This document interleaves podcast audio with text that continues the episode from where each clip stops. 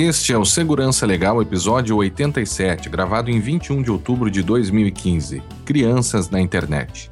Neste episódio, falamos sobre alguns problemas envolvendo o uso da internet por crianças, abrangendo também a questão do cyberbullying. Segurança Legal, com Guilherme Goulart e Vinícius Serafim. Um oferecimento Brown Pipe Consultoria.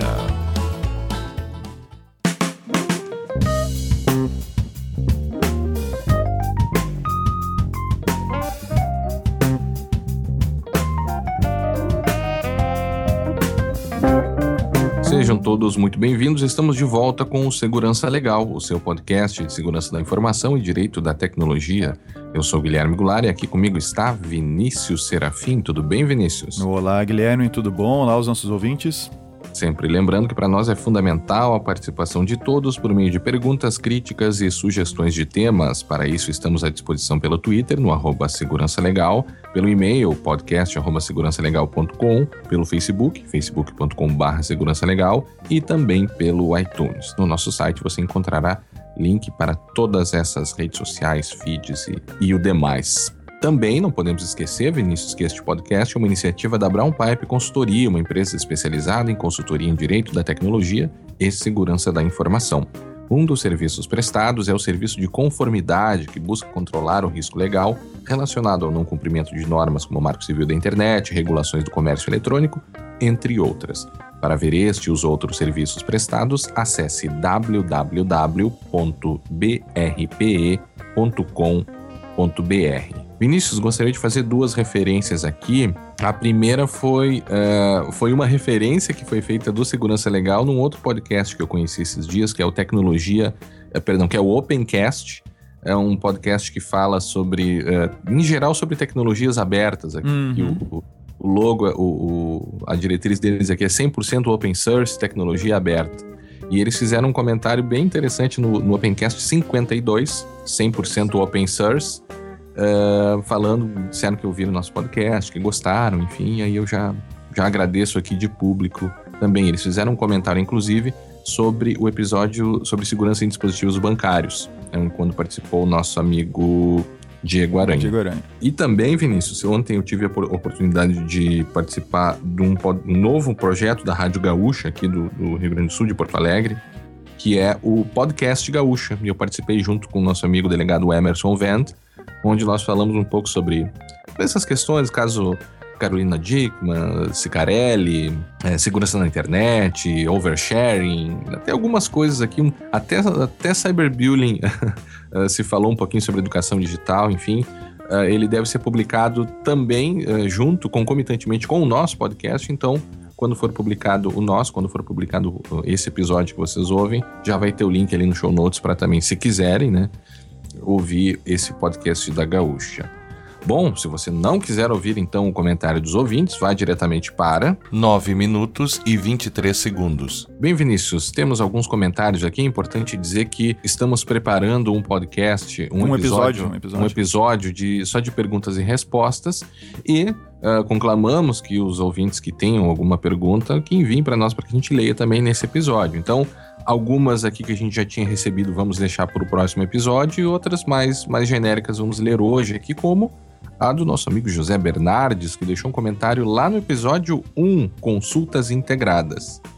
Nosso primeiro episódio. É. é. Ele diz o seguinte: boa tarde, pessoal. Eu descobri vocês enquanto realizavam a pesquisa no Google. Eu já escutei os episódios 85 e 86.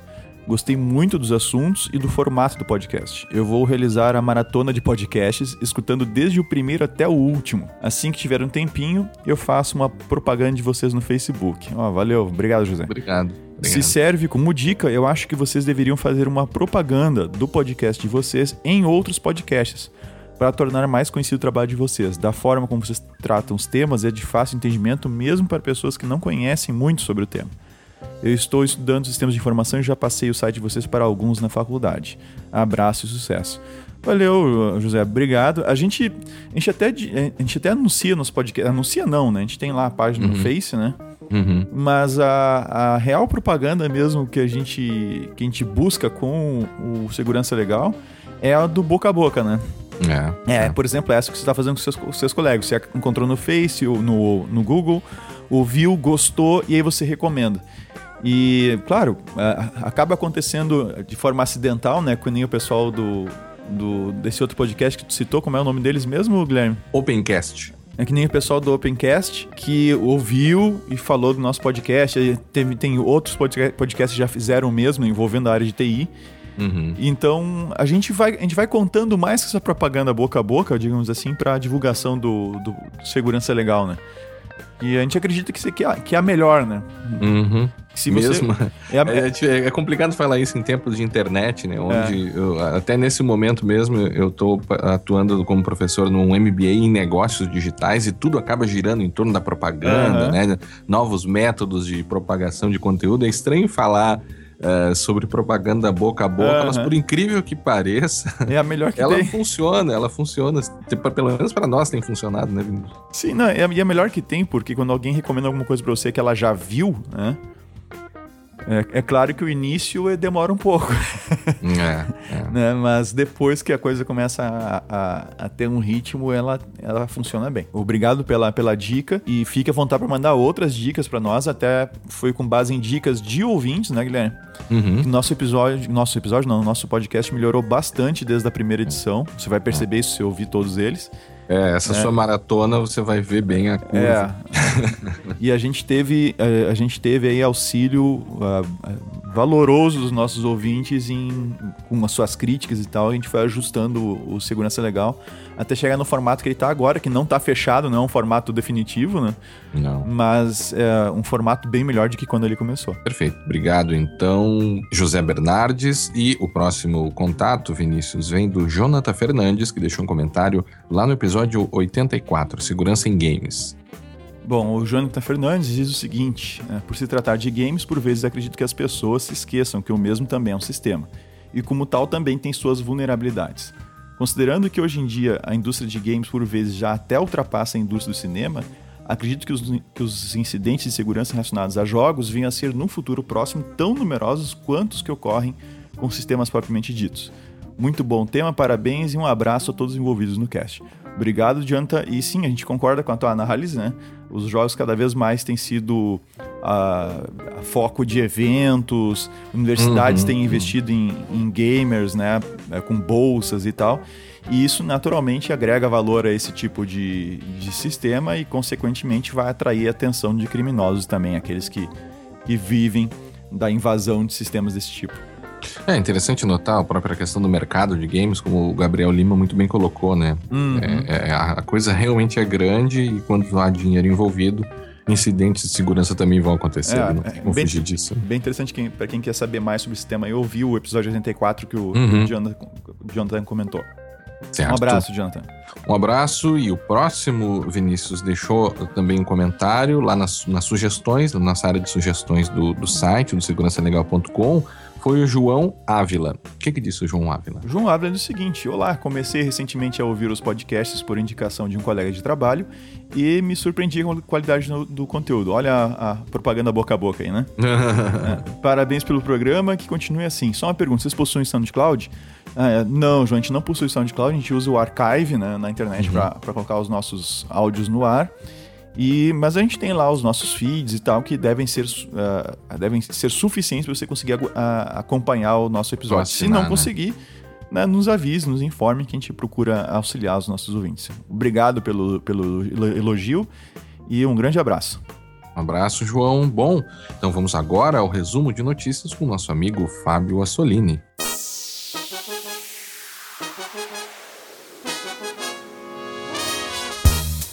Resumo de notícias com Fábio Assolini.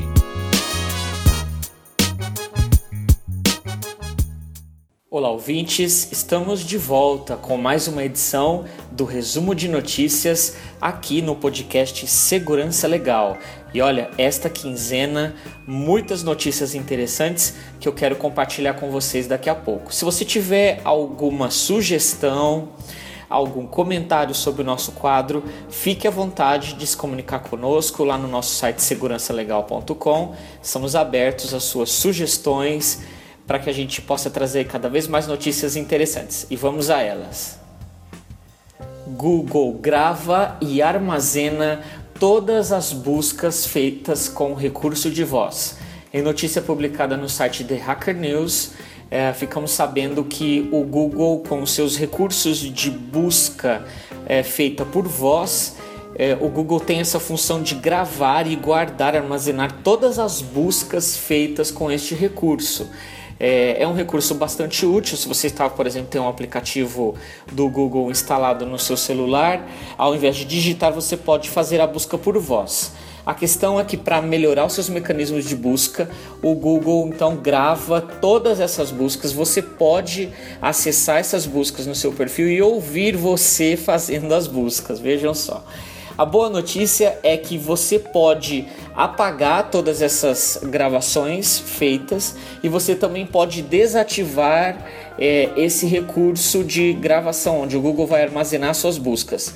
Como fazê-lo? Eu vou deixar o link lá no show notes e aí você pode ver a notícia e o caminho que você deve fazer é um pouco longo para que você então desative esse recurso no seu perfil código secreto usado em impressoras permitem espionagem governamental. Uma pesquisa muito interessante publicada por pesquisadores da EFF, é a Electronic Frontier Foundation, revelou que é, alguns fabricantes de impressoras utilizam códigos secretos em todas as folhas impressas é, nos seus aparelhos vendidos aos clientes.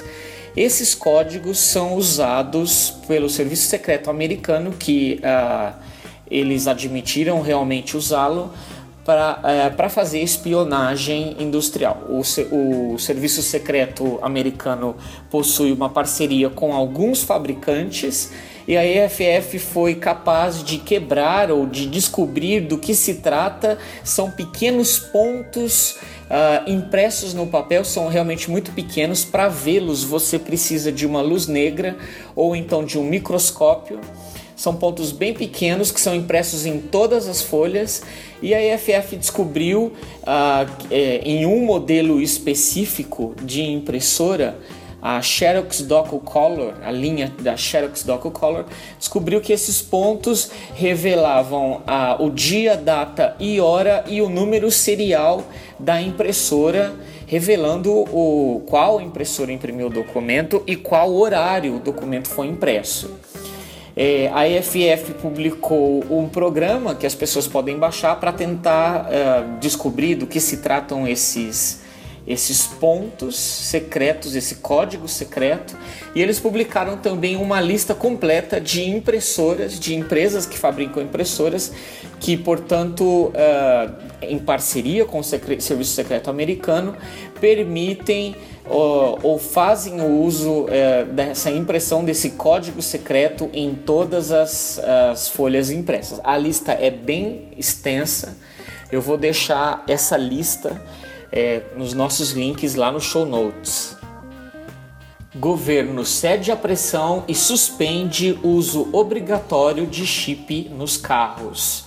Uma boa notícia aí para os defensores da privacidade: o governo federal é, decidiu suspender a exigência de que veículos novos saíssem de fábrica com, é, com chip já pré-instalado. Esse chip funcionaria como um rastreador ou um bloqueador. É, tal medida fazia parte de um programa chamado SINRAV, que era o Sistema Integrado de Monitoramento e Registro Automático de Veículos. A sua adoção seria obrigatória a partir de maio de 2016. É, no entanto, é, esse projeto era considerado um risco à privacidade e ele acabou sendo barrado na justiça. Uma resolução do CONTRAN foi publicada agora é, essa semana, suspendeu o programa então o governo abandonou a ideia do chip instalado em novos veículos, o que é uma boa notícia em termos de privacidade. Preso cybercriminoso que ficou milionário fraudando boletos bancários na internet. Vejam vocês. A Delegacia Estadual de Investigações Criminais, o DEIC é, de Goiás, é, prendeu nessa semana um homem de 38 anos suspeito de fazer parte da gangue do boleto e fraudar boletos bancários através de vírus. É, segundo a polícia, este senhor era proprietário de uma mansão na cidade de Goiânia que valia a, a mansão avaliada na bagatela de 3 milhões de reais. Ele foi preso pela polícia, segundo a polícia, ele faz parte sim do grupo conhecido como boleteiro, responsável por criar vírus, trojans uh, e outras pragas que alteram boletos bancários no computador das pessoas. É, ele possui uma relativa lista, uma relação bastante extensa de e-mails e usava essa lista para mandar mensagens que, distribui, que distribuíam o Trojan. Segundo a polícia, é, ao prendê-lo, ele estava na casa, uma casa bastante luxuosa, com banheiras de luxo, uh, com elevador. Então, esse é o nível da bandidagem brasileira. Um a menos, porque este agora está preso. Parabéns aí para o DEIC e para a polícia do estado de Goiás.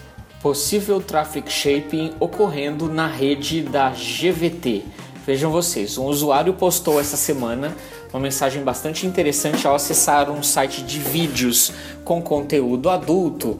Ele recebeu uma mensagem da GVT dizendo na página web dizendo assim textualmente que a GVT está filtrando a sua reprodução de vídeos. Se você tem problemas com a reprodução de vídeos, não é nossa culpa. Entre em contato com o serviço de cliente GVT para saber mais detalhes. O usuário viu então essa mensagem, postou ela é, em alguns sites de notícias. O que uh, isso daqui demonstra é que a GVT estaria fazendo traffic shaping, portanto aí fazendo filtragem ou tratando conteúdos de maneira diferente dentro da internet, o que feriria diretamente a neutralidade de rede e, portanto, o marco civil. Ah, a neutralidade de rede supõe que os dados devem ser entregues ao usuário é, de uma forma independente, ou seja, eles não devem ser tratados diferente, não importa a origem. Então, é, pouco importa se se trata de um site de conteúdo adulto ou YouTube, por exemplo. É, se essa acusação for verdadeira, isso abre um precedente perigoso contra a neutralidade de rede que é garantida por lei dentro do Marco Civil da Internet. O Marco Civil garante é, que, a, que a rede é neutra e, portanto, isso não deve, é, não deve ocorrer. Levantaram uma possibilidade de que isso poderia ser um redirecionamento para um proxy da GVT com a finalidade de uh, deixar o acesso mais rápido, mas nós não temos certeza. Portanto, ouvinte, se você é cliente da GVT e observar algo estranho no acesso aos sites, você pode então é, verificar se não está ocorrendo traffic shaping na sua rede. É bom ficarmos de olho. No Acre, donos de sites e blogs devem pagar 610 reais por regulamentação, por regularização. É, a Justiça do Acre está notificando 133 donos de blogs e sites no Acre uh, para que eles eh, se registrem junto a um cartório, eh, obrigando o pagamento de 610 reais para regularização. Vejam vocês.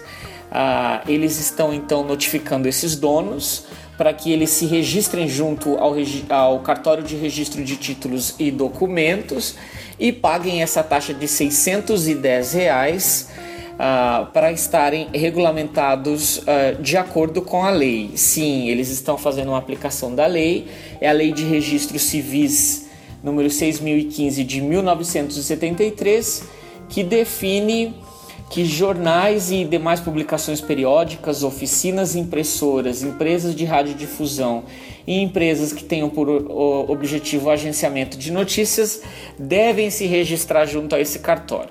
É, tal medida está causando bastante polêmica entre jornalistas e blogueiros, pessoas da imprensa. O presidente do Sindicato dos Jornalistas Profissionais do Acre repudiou é, esse ato está encaminhando uma notificação para a Federação Nacional dos Jornalistas. Eles estão considerando isso um cerceamento da liberdade de opinião, especialmente porque trata-se de uma lei de 1973, época em que não havia internet, não havia blogs, não havia nada. Grupo de criminosos foi capaz de burlar a segurança de cartões de crédito com chip. Essa notícia veio à tona esta semana, mas o fato ocorreu quatro anos atrás. Quando alguns, de, alguns cartões de crédito com chip, com a tecnologia Chip and PIN, foram roubados na França. Em maio de 2011, um grupo de segurança do, de um banco francês percebeu que alguns cartões clonados de clientes franceses, alguns cartões de crédito de clientes franceses estavam sendo usados na Bélgica. O que seria impossível porque para fazer a compra com um cartão, é, um cartão de chip você teria que efetivamente digitar o PIN, né? digitar a senha.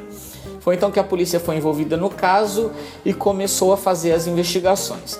Eles prenderam alguns é, integrantes do, do, do grupo de criminosos com eles foram encontrados vários cartões roubados, equipamento especializado, 5 mil, 5 mil euros em dinheiro.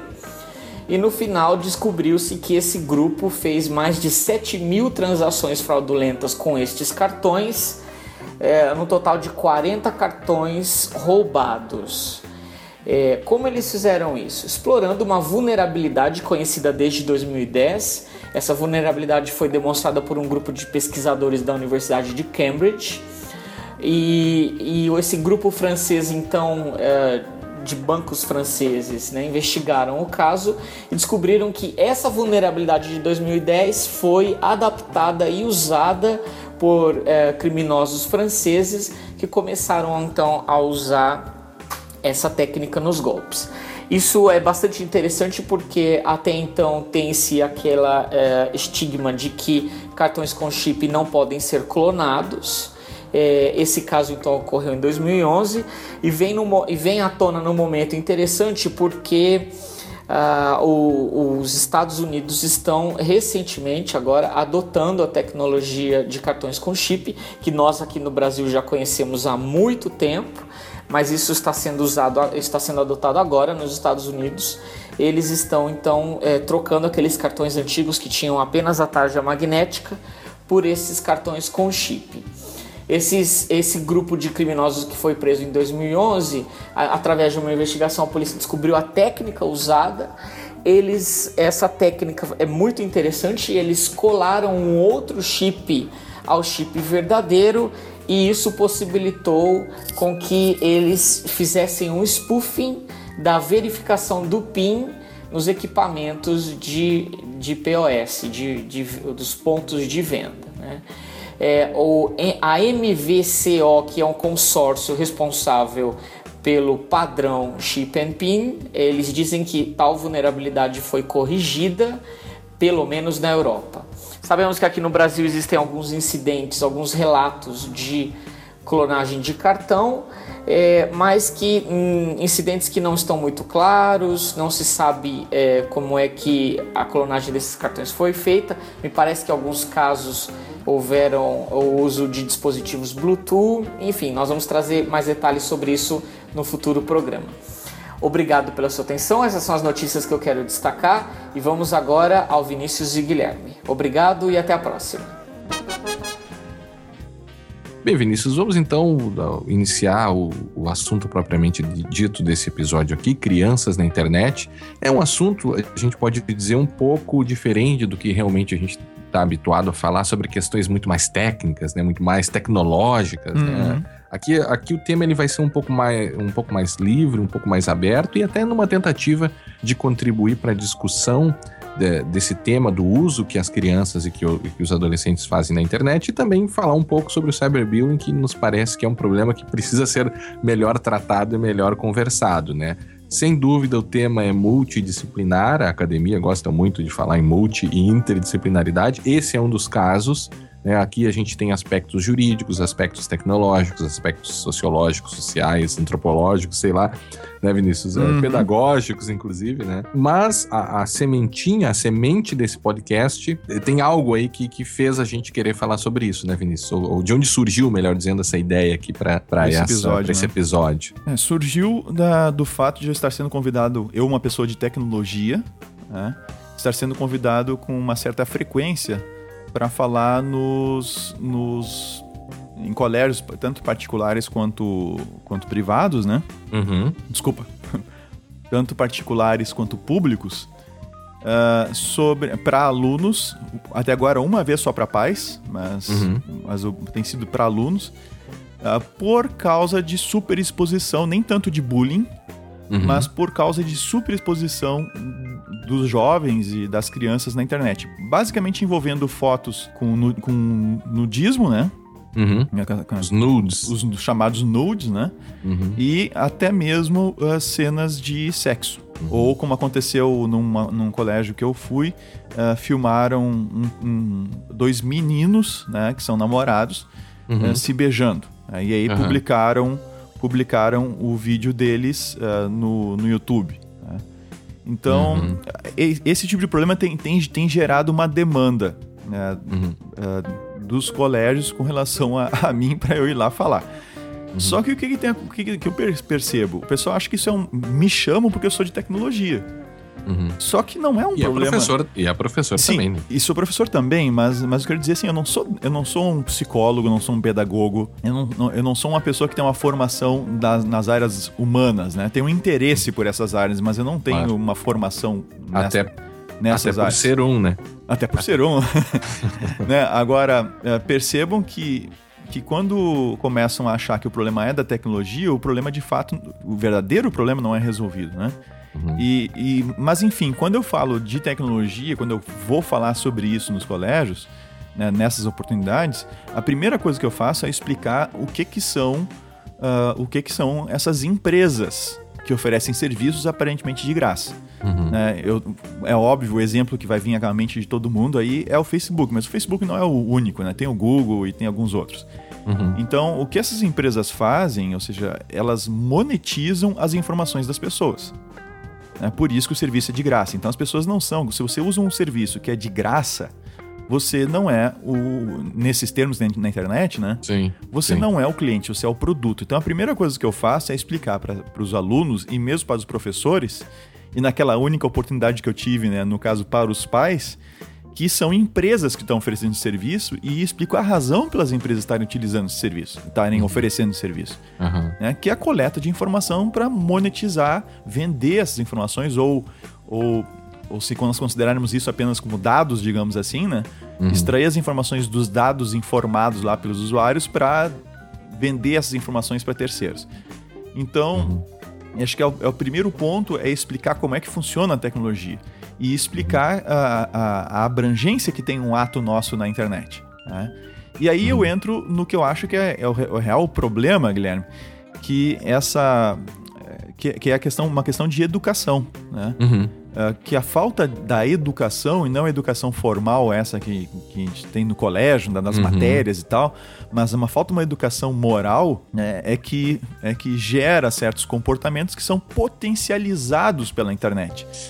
Tá, tá, certo, tá certo que de uma maneira única, né? Ou seja, uma, com relação uma... historicamente, de uma maneira única, né? Eu consegui escrever Sim. 140 caracteres no tweet, por exemplo, no Twitter, e atingir, uh, em questão de segundos, milhares de pessoas, né? Então, é, potencializa, mas eu não creio que a internet seja responsável. Né? Mas deixa, deixa eu te fazer uma provocação. Então, tá falando em, em, educação moral, né? A gente logo vem aquela ideia da educação moral e, física, e cívica da ditadura e tal, né? Me, é claro que é uma provocação, né? A gente, eu, eu, vejo muitas pessoas achando, talvez, que a ética e a moral estão fora de moda, que são desimportantes, que que é a moda agora é fazer as coisas sem regra alguma, quebrar todas as regras, as regras não são mais importantes, né? Não tá fora de moda isso, isso? Não. A moral não, e a ética? Não, de, de, forma alguma. O que, tá, o que tá ficando fora de moda, e já devia ter ficado há mais tempo, né? É o moralismo, que é, uma coisa diferente. Né? Sim, sim. Vou, vou, dar exemplo de algumas situações moralistas envolvendo a nossa nosso tema aqui desse, desse episódio, né? Uhum. Uh, uma, uma menina tá, uh, tá namorando, né? Tem o seu namoradinho e tal, e ela resolve uh, mandar uma foto para ele. Uma foto do, ou dos seus Lua, né? seios, né? alguma coisa assim, tá? Ou o rapaz, a mesma coisa. Né? Tá bom que quando envolve envolve menores, a, a coisa é um pouco, um pouco mais delicada. Claro. Mas claro. quando envolve um casal já mais, mais maduro, e aí não, maduro não tem a ver com idade, né? Sim, a sim, gente, sim. tem a ver mais com. Por exemplo, a gente tem o caso da cantora Malu Magalhães, né? E uma, uma diferença de idade bastante grande pro, pro namorado dela na época. Uhum, Ela é uhum. menor de idade, inclusive. Né? E, no entanto. Era? Sim, Era menor? Menor Era? de idade, sim, sim, sim, menor de idade. E, no entanto, a, a família dela a, apoiou e tal, não houve nenhum, não, nenhum problema. Então, há casos e casos, né? Sim, sim. Mas eu queria dizer o seguinte: se uma pessoa, questão, tirando a questão do menor, que é um pouco mais delicada, mas se uma pessoa decide tirar uma foto íntima, como o Stênio Garcia fez com a esposa dele. Claro. É, é. As pessoas, a pessoa é livre para fazer isso. A gente, ninguém pode ditar o, o que que na sua intimidade cada pessoa Sim. pode ou não pode fazer. Então, se uma pessoa decide tirar fotos, que tire as, as que, fotos. Que é uma, que é uma prática, é. é uma prática, como tu disse, é uma prática, a questão das fotografias que passa a ser cada vez mais comum, uma prática que desimporta ao direito e a, e a, a tecnologia enquanto prática por si, né? Enquanto isso. prática né, da, das é, pessoas, né? Isso, então o, o, moralista vai dizer assim, vai, vai, vai dizer pro Estênio Garcia, o moralista, né? Uhum. Mas é também bem feito quem mandou tirar uma foto nu. É? É. Ah, o moralista vai dizer isso, quando na verdade não é esse o problema. Né? Uhum. O, a, o, o, problema é ele não, é o Estênio Garcia, a esposa dele, não de repente não saberem como, uh, como é que funciona a tecnologia que eles estão que estão empregando para isso, né? Ou, ou e... o problema é você fazer isso usando um telefone celular ligado 24 horas por dia na internet. É, é a tecnologia. Backup, né? é, é a tecnologia sendo utilizada, entende? É a questão de senhas, questões de fotos que são apagadas de um cartão de memória que na verdade não somem do cartão, um computador que vai para uma manutenção e alguém vai lá e mexe. Então é, é, é, é a falta de educação no, nesse caso, né? De como funciona a tecnologia e como usar ela uh, uhum. nesses, nesses casos. Só que o, o moralista vai dizer vai dizer bem feito, né? Sim, vai colocar a culpa na vítima. Vai colocar a culpa na vítima, assim como quando coloca a culpa, uh, por exemplo, uma menina, vê menina, uma, uma, mulher, uma menina vestido, vestida de uma determinada maneira e logo aponta, né? Ah, se veste assim, depois não quer ser estuprada. Sim, então, é um absurdo, é, né? É um absurdo, ou seja, é, é moralismo. A pessoa está colocando a culpa, está tá culpando a vítima de uma, né, uma maneira Sim. sem cabimento. É. Mas. Então, isso, isso é moralismo. Então, a educação moral que eu falo, Guilherme, é que no que diz respeito ao, ao, a, ao respeito, eu vou dizer, eu vou repetir duas vezes a mesma palavra na, na frase, hum. mas é, que diz respeito ao respeito ao, ao, ao próximo, digamos assim, claro. né? Então, quais são, até que, qual, quais são os meus limites, né? O que, que eu posso falar do outro, o que, que eu posso divulgar a respeito do outro, uh, e até a que ponto eu quero que divulguem a meu respeito ou falem a meu respeito. Deixa, é. deixa eu usar uma outra palavra, Vinícius. Talvez, mas não tô te corrigindo longe claro, disso, não, mas, não, se, mas... se for o caso, corrija. não, mas eu acho que talvez fique melhor, em vez do da educação do, do da moral, né? A ideia de solidarismo, o direito lida muito com isso, né? Ah, é, não, não, não ideia... É um termo do direito que eu não conhecia também. Não, não, é um termo, acho que vai mais para a própria sociologia, talvez a questão uhum. da solidariedade, né? Essa educação que tu propõe e que me parece que faz parte da, da, de uma forma de resolver o problema é nós nos preocuparmos com o outro, nós Isso. nos solidarizarmos com o outro, ou nós nos colocarmos nos sapatos dos outros, né? Saber que o que a gente faz, principalmente para os jovens, que o que eles fazem, o que eles publicam, uh, interfere nos outros. E me parece que essa é a educação que tu propõe, né? Olha, o, o pai precisa mostrar para o filho que você não pode fazer qualquer coisa com o outro, né? Mas eh, essa questão da superexposição, que, que a gente está falando aqui dos jovens, né? Ela também ocorre com os adultos, mas me parece que há uma diferença, né? O, o adulto tem essa liberdade, ele tem uma capacidade maior de se superexpor, porque se presume, é claro, é uma presunção, que ele tenha uh, cons mais consciência, né? Que ele tenha mais possibilidade de julgar os seus atos, né? Então, uma superexposição de um adulto é problemática, sem dúvida, traz riscos para a vida dele, mas não é algo tão sério quanto uma superexposição de uma criança ou de, de um adolescente, mas principalmente a criança, que não tem condições de julgar as coisas que ela faz, ou ponderar os riscos, ou, ou lidar com consequências. A gente sabe que criança não lida muito bem com isso, né? Me parece que é em função disso que, contextualizando, é que a gente precisa conversar com as crianças sobre isso. Não, sem dúvida nenhuma, até porque existe eh, todo esse comportamento delas que elas vão publicando e vão postando de uma maneira intensa, né? E vão se expondo, esse conteúdo vai formando o que uma, uhum. um senhor chamado Juan Henriquez chamou de, uhum. de, uh, de uh, uma tatuagem digital. Ele, ele fez uma uhum. palestra no, no TED Talks a palestra se chama, o título é A, a Sua Vida Online Permanente como uma Tatuagem. Uhum. Então ele coloca o fato de tudo que nós estamos fazendo na internet, e a gente sabe que isso é verdade, uh, fica na internet. E às vezes pode ser retirado, uh, vamos dizer assim, no sentido de não fica vi visível na internet, mas fica em bancos de dados, fica em, em bases de dados que serão utilizadas daqui, sabe, sei lá, quanto tempo ou de que forma para criar um, um, perfil a respeito da nossa pessoa. É, e, uhum. e, os jovens, a nossa geração, a minha, né, a nossa, a minha, a tua geração, é que estamos aí com os nossos quase 40 anos, a gente teve acesso uhum. à internet, né? uhum. mas, no entanto, a gente tinha acesso à internet, mas não a internet como é hoje lá no começo, né? Uhum. E então a gente acabou não se expondo tanto, tanto e acabou não tendo um registro assim tão farto das nossas é. atividades na nossa juventude no, e mesmo na nossa infância. É. E, e, isso é bom, porque tem coisas que a gente não quer nem lembrar da, da juventude, as bobagens que a gente faz quando jovens. Não, basta, basta é. a gente pensar o, o, nosso uso de internet, sei lá, 15 anos atrás, né? Ou o que nós éramos há 15 anos atrás, ou há 20 anos atrás, né? A, a, o que nós éramos na, naquele momento e o que nós somos hoje, pelo menos para mim, é uma certa diferença, oh. um amadurecimento, né? Experiência. Sem dúvida, se não né? há diferença alguma, tem um sério problema. Sim, né? De evolução. É, né? parou no tempo, né? Será que a gente não tá precisando de um, de um. Eu falei isso esses dias, de um revival da netiqueta, que era uma das coisas que, ah, quando a gente começava a usar a internet, né? Uns fóruns fóruns de discussão nos diziam, né? É, ah, se você está num fórum de discussão de, sei lá, de, de, jardinagem, você não pode falar sobre política, você deve falar sobre jardinagem, ou vice-versa, né? E, essa ideia de, de regras de comportamento na, na, né, nesses meios, assim, não, não te parece que a gente está precisando um pouco, retomar um pouco isso, fazer um revival da etiqueta? Não, sem dúvida. A, a, a etiqueta, na verdade, era só a etiqueta na internet, né? Era como a gente, como a gente deve como a gente deveria se comportar na internet. Uhum. Eu diria que a gente precisa de como a gente deve se comportar na internet, sim, né? Eu acho que tem coisas que são específicas uhum. na internet, como por exemplo a questão do alcance que tem as coisas que a gente escreve, né? as coisas que a gente uhum. publica e compartilha. Uh, é algo que diz respeito à internet especificamente. A gente não tem nenhum outro meio que nos dá um alcance tão grande em termos de número de uhum. pessoas quanto a internet. Outra questão é, é a facilidade que a gente tem de enviar conteúdo para os outros. Uhum, uhum. E, e, muitas vezes a gente é um ótimo papagaio de conteúdo, se a gente não produz conteúdo, a gente, a gente simplesmente copia do conteúdo de um site e manda para um outro site, né? Ou manda uhum. numa coisa assim.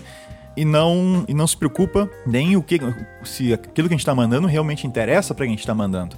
Então, uhum. essa questão da etiqueta, uh, e, e, eu lembro agora de uma palestra que eu ouvi que eu assisti no Café Filosófico, né? Tipo, botar uhum. o, o, o, link lá pro site Café Filosófico, mas a palestra, eu já não lembro mais nem de quem era a palestra. Dá, dá uma olhada se todos conseguem achar eu aí. Peraí, peraí, eu vou ver. É, Vai falando. Aí. Uma palestra em que a, a, a, pessoa que falava explicava que a etiqueta é a pequena ética, né?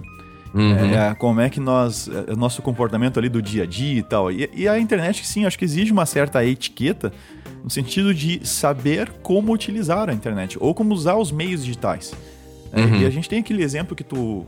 aquela situação que, que agora o Guilherme vai ter um. Vai ter um treco, uhum. como diz. É. né?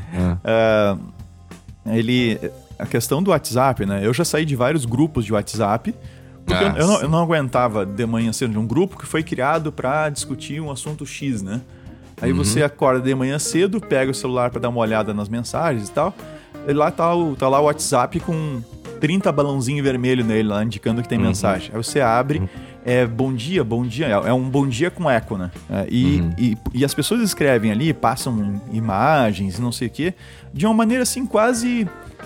Se ao mesmo tempo alguém pode dizer assim, ah, mas eu tô dando um bom dia, né? Uhum. É, mas é, é, um bom dia tão impessoal, porque é uma coisa tão automática e feita por um. Uh, de uma maneira assim ao toque de um dedo, né? Que você não, não, dá, não se dá o trabalho, vamos dizer assim, nem de, nem de ter que digitar alguma coisa. Uhum. É, que é só para gerar um conteúdo ali, é só para gerar uma, um movimento. E, e, algumas vezes você tem assuntos que não tem nada a ver com um grupo, então o grupo começa com um assunto, e depois, daqui a pouco, questão de pouquíssimo, pouquíssimo tempo, uh, já se desvirtua, entram vários outros assuntos, quando não entra pornografia, né? Também. Uhum. O que, que, você faz, né? Fica meio chato se ficar saindo fora dos grupos, as pessoas não, não gostam muito de vir você sair do grupo você, e tal, é, antissocial, nasceu. É. Mas, ser melhor do que os é, outros. mas azar, eu tenho saído de vários grupos do WhatsApp. Mas é, esse, esse revival que, que me chama a atenção, esse assunto do WhatsApp tem me incomodado e tem me, me provocado a minha reflexão. A gente ainda não tinha conseguido falar sobre isso aqui. Eu falei na gravação do podcast lá da Rádio Gaúcha uh, ontem um pouco sobre isso, né? Aham. E, e me parece que o que vai acontecer. Primeiro é você ser incluído em grupos sem que, sem que lhe peçam. Que é uma questão de, que me parece de, de consideração realmente do próximo, né? É, tem muitas pessoas que não têm tanto tempo assim para ficar envolvidas em 10, 15 grupos, né? Que ficam trocando mensagens, às vezes de madrugada, às vezes de manhã bem cedo, né? Tem, tem essa questão de que me parece que uma boa etiqueta seria: você quer participar desse grupo? Você pode participar do grupo? né? Talvez o próprio WhatsApp poderia colocar uma, uma aceitação do grupo ou alguma coisa assim, né? Porque, o, veja, a, a própria ferramenta ela é construída de uma forma que se você sai do grupo, todos são avisados que você saiu e aí ficaria talvez aquela coisa um pouco antipática, assim, mas, mas eu acho que se precisa discutir e o que vai acabar acontecendo é que vai haver um exaurimento completo dessa, Nessa ferramenta. dessa ferramenta tão boa. Porque você vai estar envolvido em tantos grupos e, e, e você não vai conseguir ler tudo isso, e não consegue, os que eu, os que eu participo eu efetivamente não gostaria, né? Mas enfim, não consigo ler, não tenho tempo para ler tudo. E o que acaba acontecendo é que você perde o canal de comunicação, você entope, você exaure aquele canal e, e as eventuais coisas importantes que aqueles grupos vão ter, um- algum aviso, algum pedido de ajuda, por que não, né? Você não vai conseguir ler. O que, se- o que está acontecendo é que, pela falta de regras, você vai acabar destruindo o meio. O, sobre o café filosófico, Vinícius, é o, o nosso. Foi o nosso último é, ministro da educação, Renato Giannini, que eu Hum. encontrei aqui. Café filosófico, éti- etiqueta e ética. Aí vai ficar o link lá para show notes. Mas a gente está falando aqui, Vinícius, sobre essa questão de superexposição e, e de situações onde o próprio jovem e o próprio adolescente, por ato próprio, acaba se comprometendo, ou seja, publica fotos ou transfere fotos, né, Uhum. né, que acabam sendo publicadas, né. Mas a gente também, e essa é a virada do podcast, ocorrem situações também onde, essa autoexposição faz com que uma pessoa, um jovem, use a internet para prejudicar terceiros. E aí a gente entra nessa questão do bullying, que me parece está centrada nessa ideia da gente desconsiderar o próximo, da falta É. de solidariedade ou de solidarismo, né? É, só deixa eu fazer uma, uma, uma- um comentário, Guilherme, sobre a questão da, da autoexposição ainda, tá? Ah, por que, favor. que, que a gente, que eu não coloquei antes, né? Assim, o que, que eu digo pro- para os jovens? Né? Uhum. E acaba valendo também para os adultos, né? Como no caso do Estênio Garcia, né? Uhum. É, assim, primeiro, não produzam conteúdo que vocês não sabem como controlar a disseminação. Uhum. né? Então, hoje você não pode contar que você vai tirar uma foto e vai apagar e a foto vai sumir. né? Então, procura saber o que acontece com, uma- com o conteúdo que você gera, até onde que ele chega, onde é que ele é armazenado, como é que se você apaga, onde é que ele fica. Né? É possível recuperar? Não é. Então, a primeira coisa é não gerar conteúdo que você não, não tem a menor ideia de como de como ah, proteger, tá? Então, principalmente o que diga respeito à sua intimidade, né? Uhum. Então, tirou uma foto, filmou alguma coisa e tal, e você tirou pra se ver, ah, tirei uma foto minha isso é pra, pra me ver, como é, como é que eu tô, meu, como é que tá meu corpo, né? Saiba como proteger isso, tá? Saiba quais são, estude, pesquise, procure na internet, é a pri- a primeira coisa. Segunda coisa, não envie fotos, não compartilhe a sua intimidade. E nota, isso não tem nada a ver com tecnologia, tá? Não compartilhe a sua intimidade, seja por foto, por vídeo, né? Seja como for, ah, com pessoas que você não confia. Que você não pode, você não tem uma relação de confiança muito forte. Ah, e infelizmente, e aí eu, eu, eu digo isso claramente para os jovens, você não pode confiar, você não, você não vai ter uma relação de confiança absoluta, né? E com dois meses de namoro. E ainda por cima numa fase com uma, com uma adolescência, né? Que é. É algo por- difícil de colocar pro jovem. É, né? por, por Essa questão. questão da confiança. É, mas, é- mas é assim, ó, é, é complicado, porque e- e esse problema permeia não só, como eu disse, vale para os jovens, mas vale para os adultos também, né?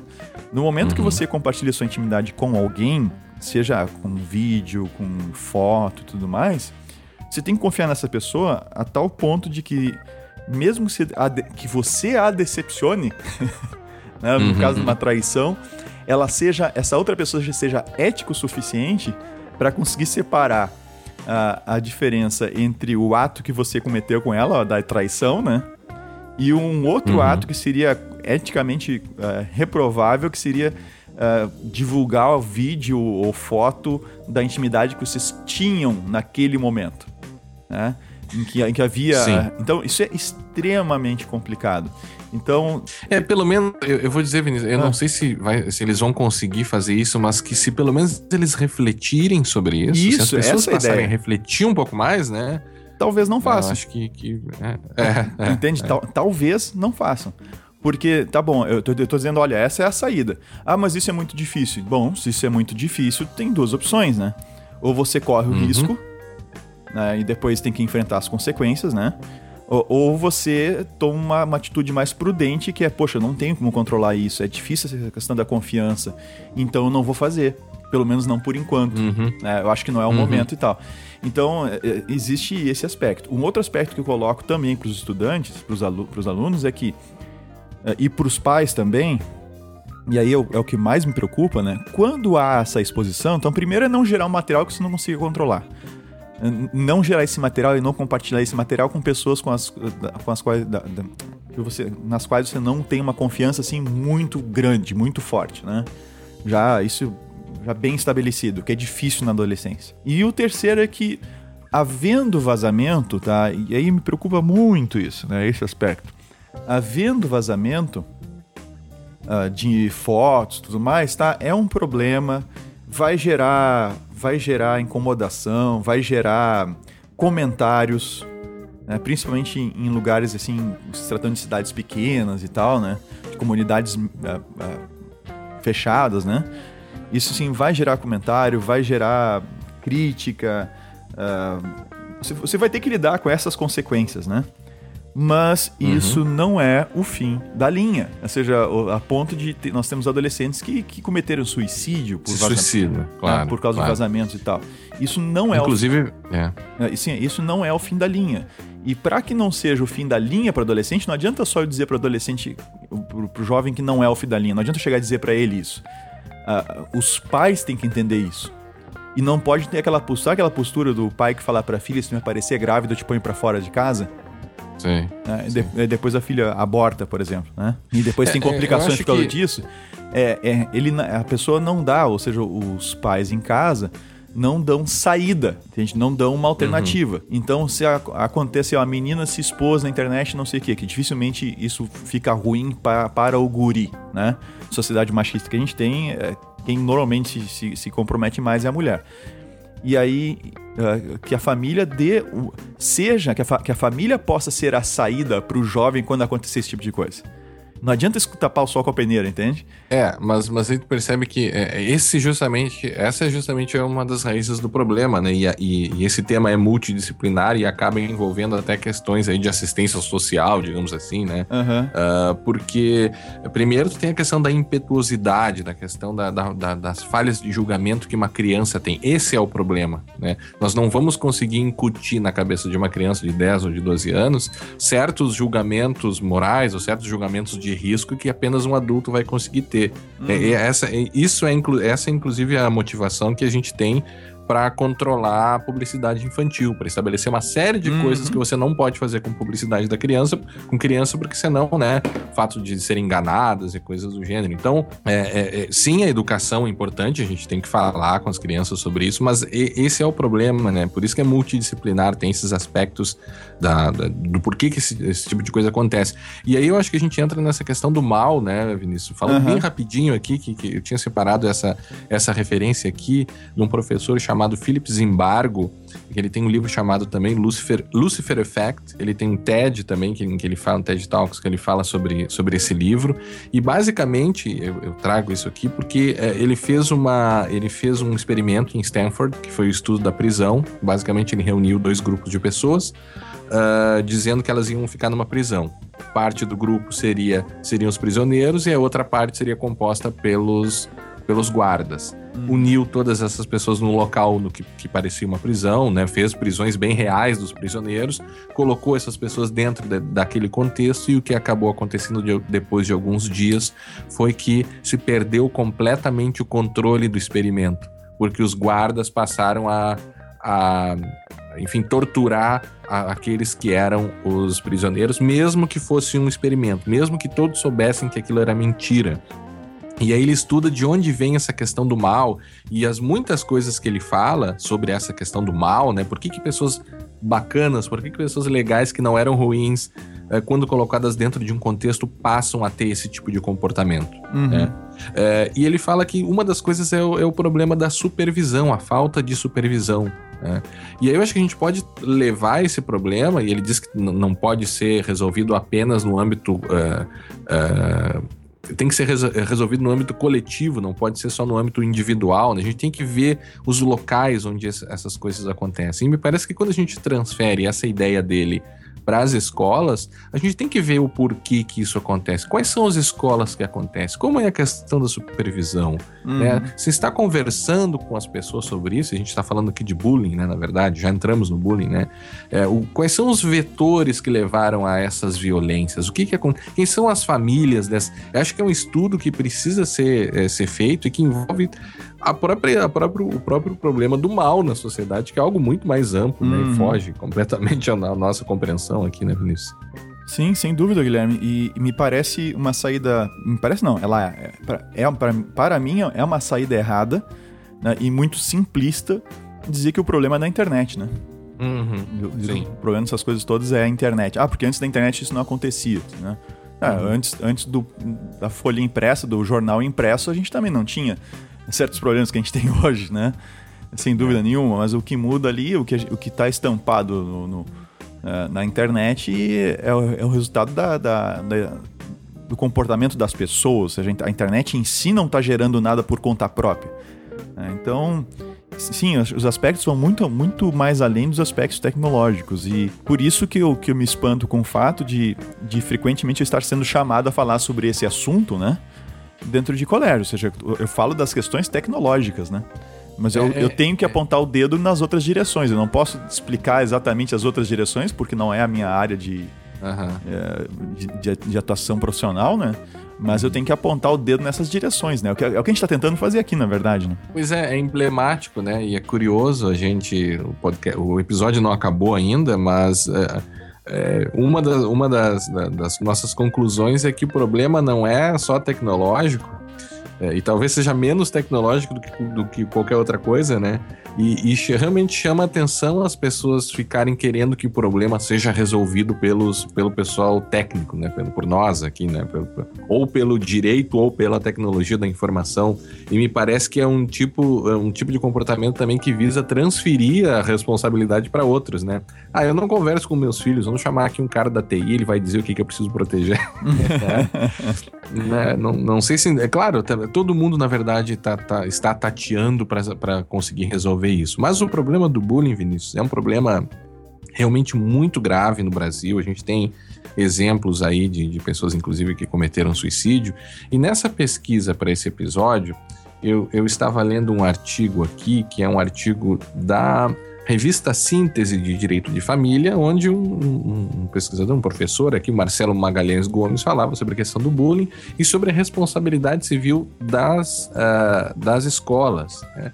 E ele citou aqui no trabalho dele o depoimento de uma vítima de bullying, que saiu no Observatório da Criminologia, né, o, uma moça de nome Daniele Vuoto. Eu comecei a procurar um pouco sobre essa moça e acabei descobrindo um blog, que hoje não está mais sendo atualizado, ela terminou com um blog, um blog chamado No More Bullying, é, a última atualização foi feita em 2011, onde ela falava um pouco sobre essa questão do, do, do bullying, como era, como aconteceu com ela. Ela dava um depoimento muito tocante sobre uhum. essa questão do bullying. E aí eu acabei conseguindo encontrá-la no Facebook, mandei uma mensagem para ela, falei sobre o podcast e ela, por incrível que pareça, a gente já agradece a Daniele, uma querida, é uma menina muito querida, é, que se dispôs a falar sobre a experiência pessoal dela sobre o bullying aqui para nós do Segurança Legal. Então, nós vamos ouvir agora o pequeno depoimento uh, e muito tocante, inclusive, da Daniele Vuoto, falando sobre a questão do bullying. Olá, meu nome é Daniele Vuoto. A minha história com o bullying é um pouquinho antiga. Hoje eu tenho 29 anos, mas na época, bom, na época, primeiro na escola, eu passei por bullying em escolas diferentes. E isso acabou de uma forma bem bem complicada. Na metade do segundo ano do ensino médio, eu tive que largar os estudos, mesmo tendo notas boas, porque já estava muito perigoso. Eu, eu tentava me matar de diversas formas, eu já não olhava na hora de atravessar a rua, estava super complicado. E como na época não se existia essa discussão sobre bullying também, foi uma coisa que no próprio início de tratamento não foi bem interpretada, era como se fosse uma esquizofrenia na visão dos médicos. Então eu acabei passando por uma internação psiquiátrica bem difícil, cheia de medicações erradas, cheia de consequências na minha vida e que foi muito traumática não só para mim, mas para a família inteira. E Levou tempo, mas aos poucos eu fui me conscientizando que aquilo não era culpa minha, que eu não tinha feito alguma coisa para merecer aquilo, que eu não era aquela pessoa errada que nunca ia ser amada, que nunca ia ter uma vida. E mais além ainda, eu descobri a palavra bullying muito por acaso numa reportagem. É algo que eu nunca tinha ouvido falar aqui no Brasil naquela época, então eu decidi meio que fazer minha parte, porque é, era importante para mim fazer alguma coisa. Não basta a gente querer que o mundo mude sem fazer a nossa parte. E aí eu criei um blog que era o No More Bullying, que nem eu imaginei, mas acabou tendo muito destaque na época e que gerou bastante burburinho a respeito da palavra. Então eu fico muito feliz hoje de ter de alguma forma contribuído para que o tema entrasse em discussão aqui no nosso país. E isso é importante para mim porque eu não queria mesmo que histórias como a minha e piores que a minha continuassem se repetindo.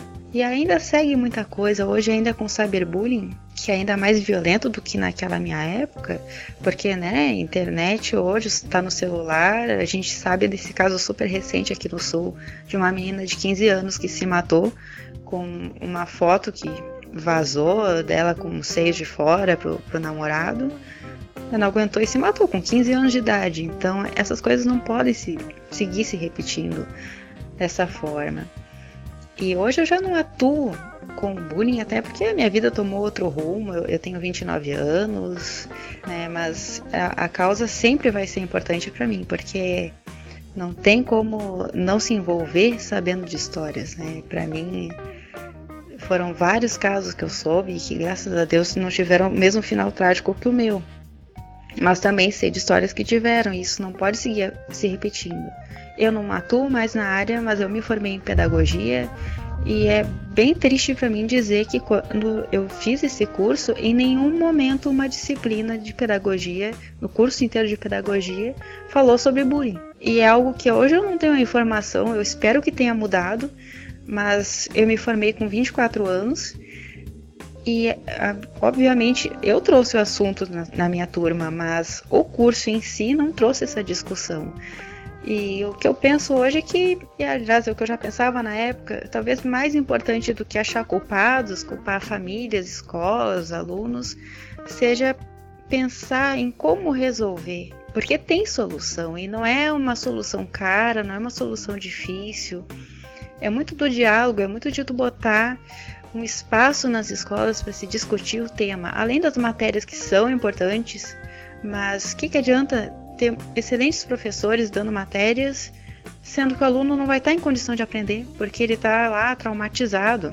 Né? São, são visões que têm que ser mudadas e, e as pessoas têm mesmo que não ter vergonha de falar, não é nenhum crime passar por isso, e muitos alunos que cometeram bullying se arrependem também. Com o tempo as pessoas vão se esclarecendo, já me pediram desculpas porque não imaginavam o mal que tinham me causado. E é isso que eu espero que siga acontecendo, que nem vocês estão fazendo aí, abrindo esse espaço, que sempre haja espaço para discutir, para pensar novas formas de agir, novas soluções, são novos tempos, então devem ter novas soluções. E que é isso aí, gente. Vamos em frente que a coisa vai melhorar. Já melhorou muito, muito, só pelo fato de falarem do assunto. E vai seguir melhorando. Eu, eu acredito muito nisso. Um abraço. Olha, que, que mensagem bacana, mensagem bonita, apesar de um grande problema, e a gente agradece a Daniele por compartilhar algo tão íntimo da vida dela, né? Ela termina com uma mensagem de esperança muito bonita, né, Vinícius? É, Guilherme, é justamente naquela linha de, de que é a saída, né? Uhum. Nós temos saídas para esses problemas. Sim, Agora, a saída não pode ser, por exemplo, o suicídio, né? Isso é uma. Claro. Quando a última coisa que resta para um, uma, um adolescente, para uma criança, é, com relação ao problema que ela está enfrentando é o suicídio, é porque tem uma coisa muito errada em casa e na sociedade. Né? Então, é, é. E sabe o que me chama atenção na fala dela também? É o fato de que na graduação dela de pedagogia, não se tocou nesse assunto. É, a não né? ser que ela mesma provocou, né? Quando ela a provocou. não ser quando ela provocou. Eu não sei se, se sobre a questão do cyberbullying ou sobre o bullying, mas acho que o bullying em geral ela, ela tá falando ali, me parece. Né? Uhum. E, sim, sim, e, bullying em geral. E realmente é problemático a gente, ah, mas eu até conversava com a minha esposa uh, ontem e ela disse, não, que também é professora, e ela, não, mas há bibliografia farta sobre essa sobre esse problema, né?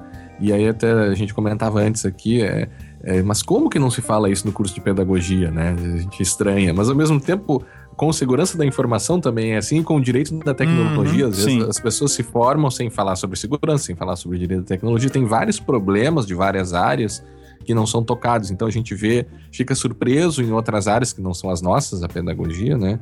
Mas me parece que isso é bem problemático, assim, é, é realmente, embora ela tenha essa mensagem de esperança, eu acho que ainda há problemas bem graves, assim, que é realmente os professores não estarem sendo é, ensinados a lidar com esse problema. Isso é bem problemático, imagina só. Né? Se são eles, é, voltando àquela questão do, do que o professor lá de Stanford disse, né? Se você tem ambientes não monitorados ou não cuidados que seriam o, o, o, o germe para que o mal possa aparecer ali se, se as pessoas passam a fechar os olhos pro, para os problemas, principalmente se essas pessoas forem os professores, realmente a gente tem aí um problema difícil de resolver, né?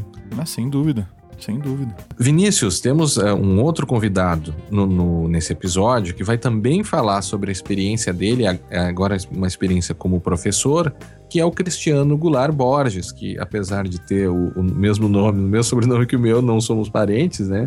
Mas somos amigos, enfim, e o Cristiano foi teu aluno, né, Vinícius? Sim, há uns bons anos atrás. É, o Cristiano... é ele... Não, o Cristiano foi, foi, foi, um bom aluno que eu tive, que seguiu na área, inclusive, na, na envolvendo é. a questão de a área de segurança e tal. Uhum. E a gente já se comunicou outras vezes aqui via, via o podcast, ele já contribuiu para o podcast, ele usa uhum. o, Segurança Legal em aula. Uhum. Uh, e ele é um cara que está ativo já uh, com, relacionado à, questão do bullying, né? Uhum. Ele tá trabalhando há bastante tempo, já dando palestras em colégios e tal. Uh, ele coloca que ele já atendeu aí, já, já deu palestra para mais ou menos umas 4 mil pessoas no total, né? Uhum. Somando. Então é uma pessoa bem ativa nessa área e a gente, a gente convidou ele para participar, gravar um depoimento sobre o, a questão do bullying, do cyberbullying, né? Pra gente uhum, colocar uhum. aqui no Segurança Legal e ele topou. É, o Cristiano, então, ele é graduado no Tecnólogo em Redes de Computadores pela UBRA, é pós-graduado em Segurança em Sistemas também pela UBRA, palestrante voluntário, atualmente é analista de Segurança da Informação na Prosergs uhum. e professor membro do Núcleo Docente Estruturante da Faculdade Alcides Maia de Tecnologia, lecionando disciplinas relacionadas às redes de computadores e seguranças de sistemas. Vamos agora ouvir o depoimento do nosso amigo Cristiano. Olá, ouvintes do Segurança Legal. Uh, eu quero começar agradecendo o convite do Guilherme e do Vinícius para participar desse episódio e poder contribuir um pouco sobre o tema proposto, que é a questão da segurança envolvendo crianças e adolescentes. Eu, eu não costumo dizer que eu fui aluno do Vinícius, né? Mas sim que eu sou um aluno do Vinícius, tanto do, do Vinícius quanto do Guilherme. Afinal, segurança legal não deixa de ser uma fonte de aprendizado e continuo aprendendo através dos podcasts, né? Então, apenas para contextualizar a, a, minha participação, desde 2008 eu venho fazendo palestras voluntárias sobre cyberbullying e sobre segurança na internet para escolas da Grande Porto Alegre, do Vale dos Sinos e algumas escolas no interior do Rio Grande do Sul. Então já foram ao todo 61 palestras, um total de 4.057 espectadores, sendo que nesses últimos dois anos é que fiz mais palestras, né? No ano de 2014, 2015, eu fiz 40 palestras, daí cerca de 1,6 palestras ao mês. Então eu falo com muitas crianças, falo com muitos adolescentes, falo com muitos pais desses adolescentes, e é através desses, desses contatos né, que eu faço para vocês esse breve breve relato aqui de algumas dessas atividades. Então, percebo nas palestras sobre cyberbullying, por exemplo, que muitas crianças elas não veem limite para suas ações na internet, né? Até porque esses limites nunca lhe foram impostos pelos seus pais, pelos seus responsáveis. Então, muitas vezes por ninguém dizer isso a elas ou por elas não verem claramente né, os, os, os efeitos das atitudes delas, elas acabam achando que é algo muito distante. Então, é logo elas não têm a real noção de que as suas podem efetivamente machucar outras pessoas. Então, isso acaba sendo muito complicado nos casos de cyberbullying, pois a internet não respeita muros. O lar não é mais um refúgio para essas agressões. Essas agressões perseguem, essas ofensas uh, perseguem as crianças onde quer que elas estiverem. Então, basta que ela esteja um dispositivo conectado à internet que ali ela vai receber uma determinada ofensa, alguma determinada, alguma determinada informação que, enfim, não deixa de ser um, uma agressão, né? Basta que a criança esteja conectada. E qual é a criança que não está conectada hoje em dia? Então, um dos grandes motivos que levam as crianças a sofrerem caladas e não buscarem ajuda é essa falta de comunicação entre os pais e filhos. Muitas vezes, pais que não sabem lidar com essas situações de bullying e que, pior, não entendem que seus filhos possam estar sofrendo bullying, né, acabam culpabilizando a vítima. Né, acabam culpabilizando os próprios filhos. E isso é algo que eu procuro salientar muito nessas atividades, a importância de entender que existem vítimas de cyberbullying. Né? Nada do que essas crianças ou esses adolescentes tenham feito pode justificar uma agressão, porque, afinal das contas, é o que é o cyberbullying. Então, ainda hoje eu vejo muito o discurso do ah, na minha época também tinha bullying, mas era tudo brincadeira. Ah, isso aconteceu comigo.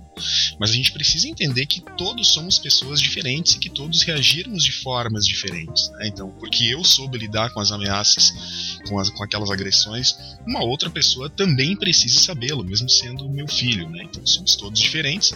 E o ideal não é que eu reaja de forma X, Y ou Z. O ideal é que essa prática não ocorra. Né? Que, que o cyberbullying não aconteça. Então, as crianças hoje em dia elas se divertem online, elas jogam online, elas estudam online, elas socializam online, então elas fazem tudo através da internet. Né? Então, muitas, por medo do que os seus pais lhe retirem o acesso ao computador ou que lhe retirem o link de internet, né, elas preferem sofrer caladas. E isso é sabidamente a pior opção para lidar com esse, com esse tipo de problema, né? A criança tentar resolver isso sozinha.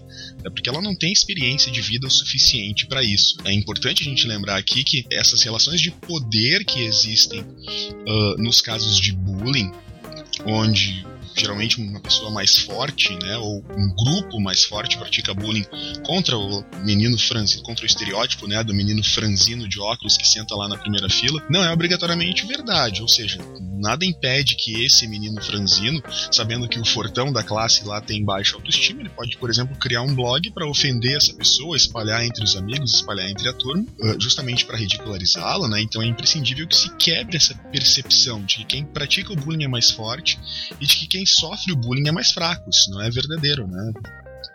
Uh, a pessoa que pratica o bullying é forte, a pessoa que sofre o bullying é fraca? Não necessariamente, né? não nesses termos. Então, ainda nas, nas temáticas que eu trabalho nas palestras, o fato das, das famílias das vítimas não conseguirem resolver isso sozinhas, né? tampouco a escola, né? Tudo depende de uma ação conjunta e sinérgica entre a escola, as famílias das vítimas, a comunidade em geral. Né? A escola não vai conseguir resolver sozinha, as famílias não vão conseguir resolver sozinhas. É preciso que haja, que elas atuem em conjunto. Né, para a gente acabar com essa prática que efetivamente é praticamente uma praga. Né? Eu converso com diversas escolas e muitas dessas escolas, para não dizer todas, têm casos de bullying ou de cyberbullying relatados. Uh, existem algumas escolas, né, são raras, mas existem algumas escolas que possuem toda uma política anti-bullying e que prevêem até em contrato isso, né, a expulsão de alunos infratores, enfim, que deixam uma coisa bem regularizada realmente, e que eu acredito que seja o mais assertivo, né, o conscientizar, o educar. Uh, então, até nesse âmbito, eu uso muito um exemplo de uma palestra do John Halligan, de um americano, John Halligan, eu até posso passar para vocês o link, né, para colocar no show notes ali. Uh, o filho dele cometeu suicídio e ele falou com diversas escolas, com mais de 100 escolas nos Estados Unidos, falando sobre o caso do filho dele. Uh, e ele cita um ponto muito importante que é que as pessoas que precisam ser atingidas primeiro são justamente as que estavam lá e riram, né? Ou seja, aquelas pessoas que falharam em entender que elas, enquanto maior grupo, possuem um maior poder dentro da escola. Elas são a maioria, né? Elas não estavam nem uh, cometendo bullying nem sofrendo bullying, mas elas estavam lá e estavam rindo, estavam de certa forma participando ou sendo coniventes, enfim. Uh, e até porque, né? Hoje estão rindo do fulano, mas amanhã eles podem estar rindo de mim, né? Então isso é uma coisa importante a ser tratada também. E além disso, eu trabalho bastante aquela temática do que fazer com o que fazem conosco, né? Inclusive tem um livro de uma, de uma mestre em psicologia clínica da Maria Teresa Maldonado. O título do livro é justamente uh, Bullying e Cyberbullying, o que fazer com o que fazem conosco, uh, em que ela trata essa, essa questão de aspectos que a, que a vítima pode desenvolver para que essas agressões não tenham efeito sobre a sua vida, né? Uh, e daí a gente começa a tratar também essa questão de, poxa, mas será que a gente não consegue bons exemplos de pessoas que passaram, que sofreram bullying, mas que seguiram com as suas vidas, que buscaram ajuda. Uh, então, nessa mesma temática, eu cito exemplos uh, como a Jessica Alba, por exemplo, uma atriz bem famosa, que ela almoçava no, no ambulatório para não sofrer bullying dos colegas, da cantora Lady Gaga, que chegou a ser colocada numa lata de lixo por colegas, do ex-presidente Bill Clinton, por exemplo, que também sofreu bullying. Então, a ideia é justamente colocar casos né, de pessoas que, enfim, procuraram ajuda e que seguiram com as suas vidas.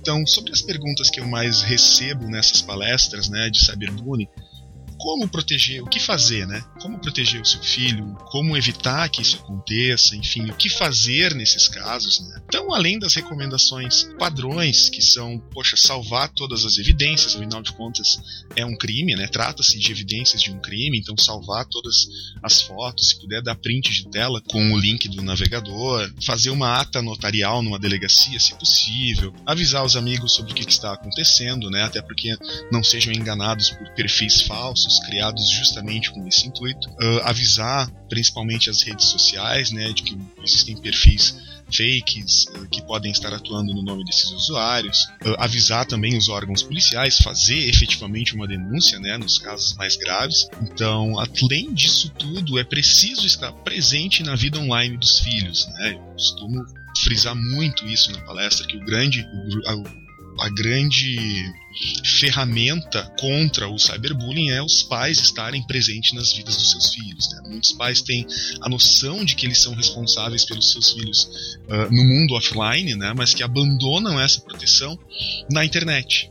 E aqui eu faço justamente um link com a outra palestra que eu ministro, que é sobre segurança na internet especificamente. Então, a gente está criando exatamente isso. A gente está criando menores abandonados digitais. Então, eu não vejo a mesma preocupação que os pais têm com as crianças no mundo real sendo empregada no mundo virtual. Então acaba que nós formamos menores abandonados digitais, crianças que que navegam sem qualquer tipo de, de orientação ou supervisão, que precisam fazer escolhas, né, as quais elas não, não foram orientadas ou as quais elas realmente não entendem as consequências dessas escolhas e os pais as deixam à mercê do desconhecido, né, coisas que eles jamais fariam no mundo offline. Então, eu, eu sempre cito nas, nessas palestras, por exemplo, as estatísticas da, da pesquisa Kids Online do CETIC, que é um, é um Centro Regional de Estudos para o Desenvolvimento da Sociedade da Informação ele é vinculado ao CGIBR, e essa pesquisa mostra que 13% das crianças entre 9 e 17 anos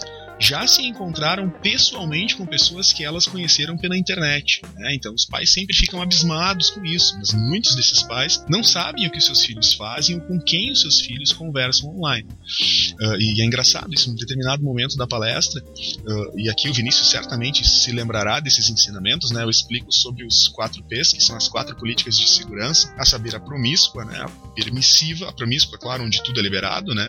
A permissiva, onde tudo aquilo que não é explicitamente bloqueado é permitido, a, a, política prudente, onde tudo que não é explicitamente permitido é bloqueado, né? Então, uma política mais prudente, assim, não, olha, se não foi permitido, está bloqueado por padrão, e a paranoica onde tudo está bloqueado, né? Então, depois que eu explico brevemente, uh, eu pergunto aos espectadores, né? Olha, se vocês tivessem uma empresa, qual dessas políticas vocês utilizariam? E normalmente, né, em 100% dos casos, a grande maioria escolhe a política prudente. Só que daí, logo em seguida, eu pergunto qual dessas políticas eles usam em casa. Né? Ou seja, pô, seus filhos de 8, 9, 10 anos usam seus laptops conectados na internet, trancados nos seus quartos. Ou seja, a gente é prudente na empresa, mas é promíscuo em casa. E, e é muito visível, assim, o constrangimento desses espectadores, pois geralmente é o que acontece, né?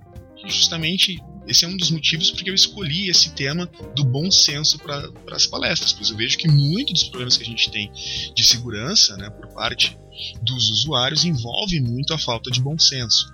Conceito de privacidade dessas novas gerações é absolutamente diferente do nosso conceito. Então, a gente tem, por exemplo, uma superexposição, principalmente em redes sociais, né, as, as crianças e os adolescentes e mesmo os adultos, né, uh, se expõem colocam muitas informações ali dentro, então pessoas têm um, um perfil no Twitter, né, que é o Need a Debit Card, que ele só retweeta pessoas que colocaram fotos do seu cartão de crédito na internet. A gente vê constantemente crianças e adolescentes colocando toda a sua agenda no Twitter, por exemplo, né? Ó, tô saindo do curso e indo para casa da fulana, estou saindo da casa da fulana e indo para lancheria tal, estou saindo da lancheria e indo pro cinema, enfim. Uh, uh, e vejam, é um comportamento. Ninguém coloca na porta da sua casa, por exemplo, tô indo viajar por 15 dias, por favor, dê água ao cachorro, né? Então são procedimentos que as pessoas fazem que envolvem muito bom senso e que elas não se dão conta, né? Pessoas colocando fotos de dentro da sua casa, colocando fotos de veículos,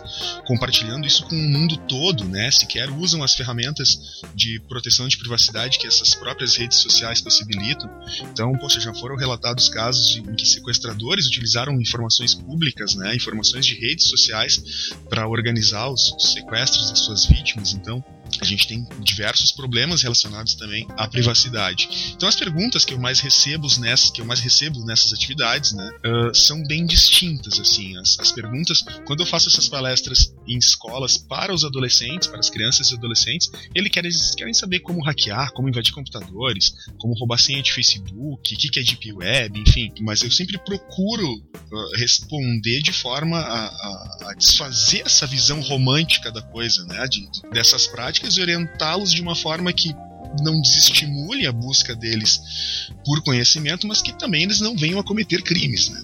E já a preocupação dos pais está mais em quais tipos de ferramenta eles devem utilizar para se proteger, se programas de controle dos pais realmente funcionam, se é a melhor saída ou não é a melhor saída, qual é o sistema operacional mais seguro que eles devem utilizar, se é mais importante vigiar ou confiar, enfim. Uh, e eu, eu raramente indico ferramentas, né? Eu sempre vou na linha do Schneier ali de que segurança é um processo e não produto. Então não adianta eu dizer para o usuário lá para instalar a ferramenta XYZ se ele vai apenas instalar e deixar todas as suas configurações padrões. Então eu sempre incentivo uh, ele, independente da ferramenta, configurar, fuçar a ferramenta, né, mexer na ferramenta, conhecer a ferramenta, conhecer essas funcionalidades, porque ele vai acabar entendendo melhor qual é a necessidade que ele tem efetivamente. Então esse é um panorama do que eu mais tenho visto nas palestras que eu tenho feito espero ter contribuído positivamente para essa discussão, né? Torno a dizer, o principal problema que eu vejo hoje em dia são crianças que não entendem e logo elas não se importam muito com as responsabilidades das suas ações, né? online e pais que transferem suas responsabilidades. Né? Muitos esperam que, que a escola resolva, que um, uma outra entidade resolva, mas eles também transferem essas responsabilidades, essa presença na vida digital dos filhos deles. Então acaba que são realmente menores abandonados digitais. Eu agradeço a oportunidade de participar do programa e fico lisonjado pelo convite, pois sempre indico o podcast, né, o Segurança Legal, nas minhas aulas e nas palestras também. Parabéns pelo trabalho de vocês, um grande abraço e até a próxima. Bem, Vinícius, uh, como não poderia deixar de ser, o comentário aqui do, do Cristiano ele é muito pertinente, muito interessante, primeiro porque ele traz aí a experiência de alguém que, que já lida e que vem lidando com isso já há bastante tempo, então realmente ele tem o, o, que dizer sobre o problema, né? inclusive dando essas dicas e falando sobre as perguntas, me chama muito a atenção um dos aspectos jurídicos que ele toca, que é a, a, aquelas situações onde as escolas, nos seus contratos, eh, dão indicações de que elas podem tomar medidas contra o aluno que comete o bullying ou o cyberbullying também.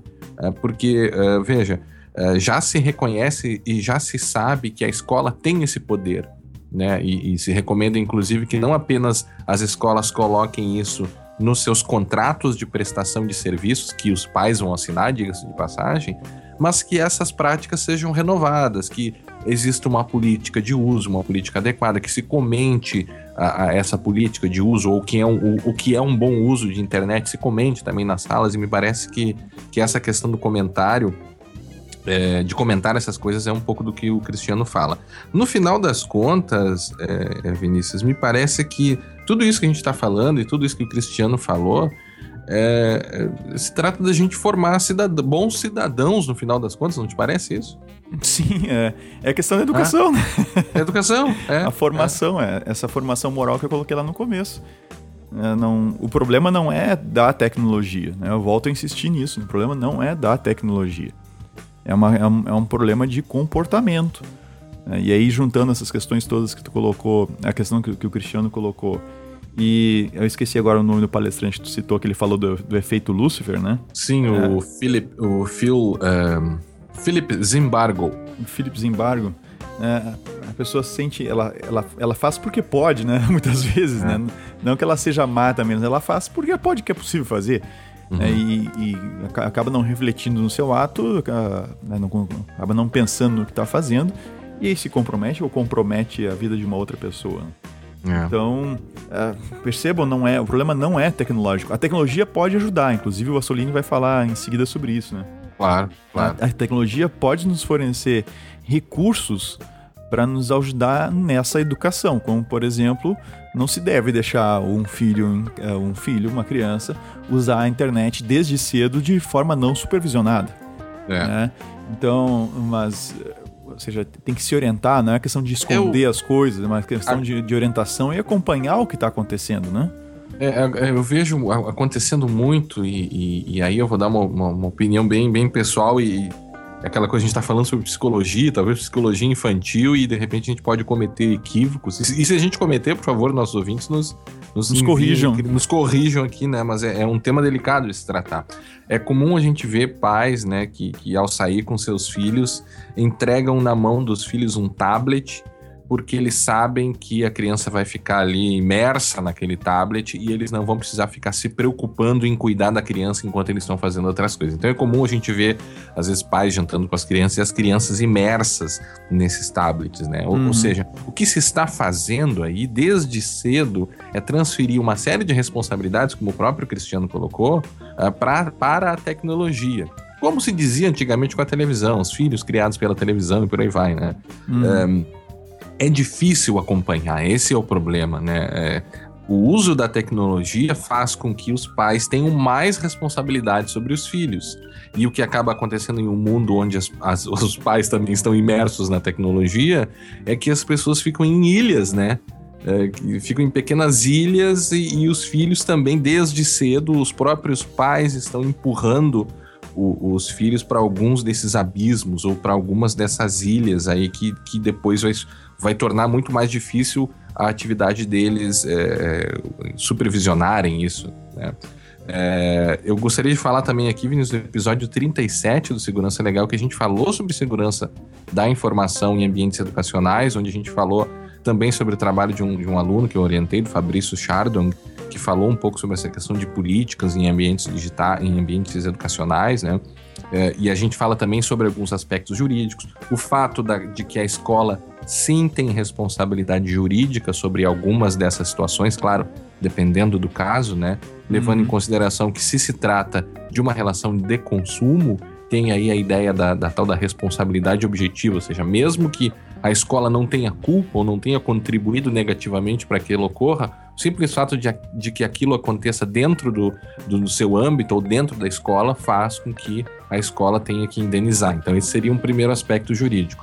Um segundo aspecto jurídico é a questão de que os pais são responsáveis pelos atos dos filhos, segundo o 932, artigo 932 do Código Civil, ou seja, os pais também, não, não se trata só de nós formarmos novos uh, bons cidadãos ou cuidarmos do que os nossos filhos fazem, mas se trata também da gente cuidar para que não, eventualmente, um pai não tenha que indenizar um, uma outra criança, um outro adolescente em função dos atos que o seu filho menor cometeu.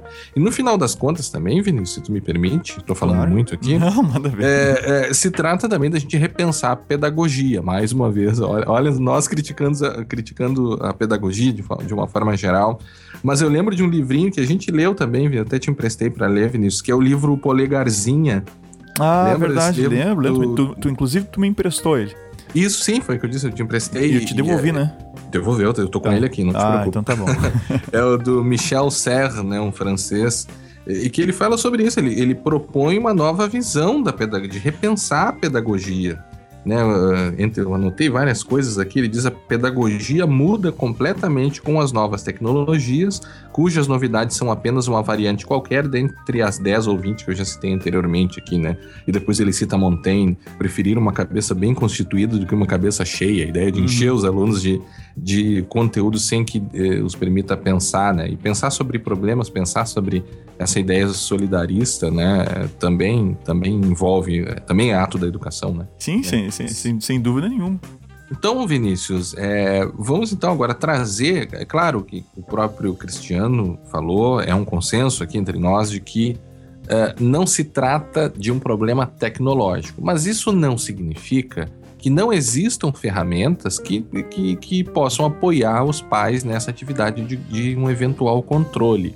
Né? Aquela ideia mais ou menos de controle parental, e há sim mecanismos de segurança, mecanismos tecnológicos que podem ajudar os pais e até mesmo as escolas a lidar com esse problema. E quem vai falar sobre isso é o nosso amigo Fábio Ossolini, que hoje vai fazer uma dupla participação, né, Vinícius? Além do resumo de notícias, vai falar um pouquinho sobre essa ideia do controle parental. Vamos então ouvir? Mais uma vez, o nosso amigo Fábio Solino. Olá, ouvintes, estou de volta, mas dessa vez não é para falar sobre notícias, mas sim para comentar sobre o tema do nosso programa hoje. Uh, nós, o nosso convidado falou sobre cyberbullying. É, e o Vinícius e o Guilherme pediram para que eu comentasse um pouco sobre soluções para essa área.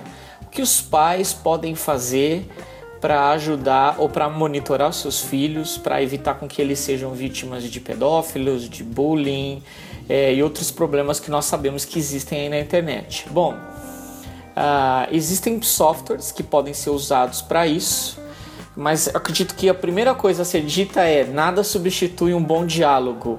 Sim, os pais devem educar os seus filhos sobre os perigos que existem na internet.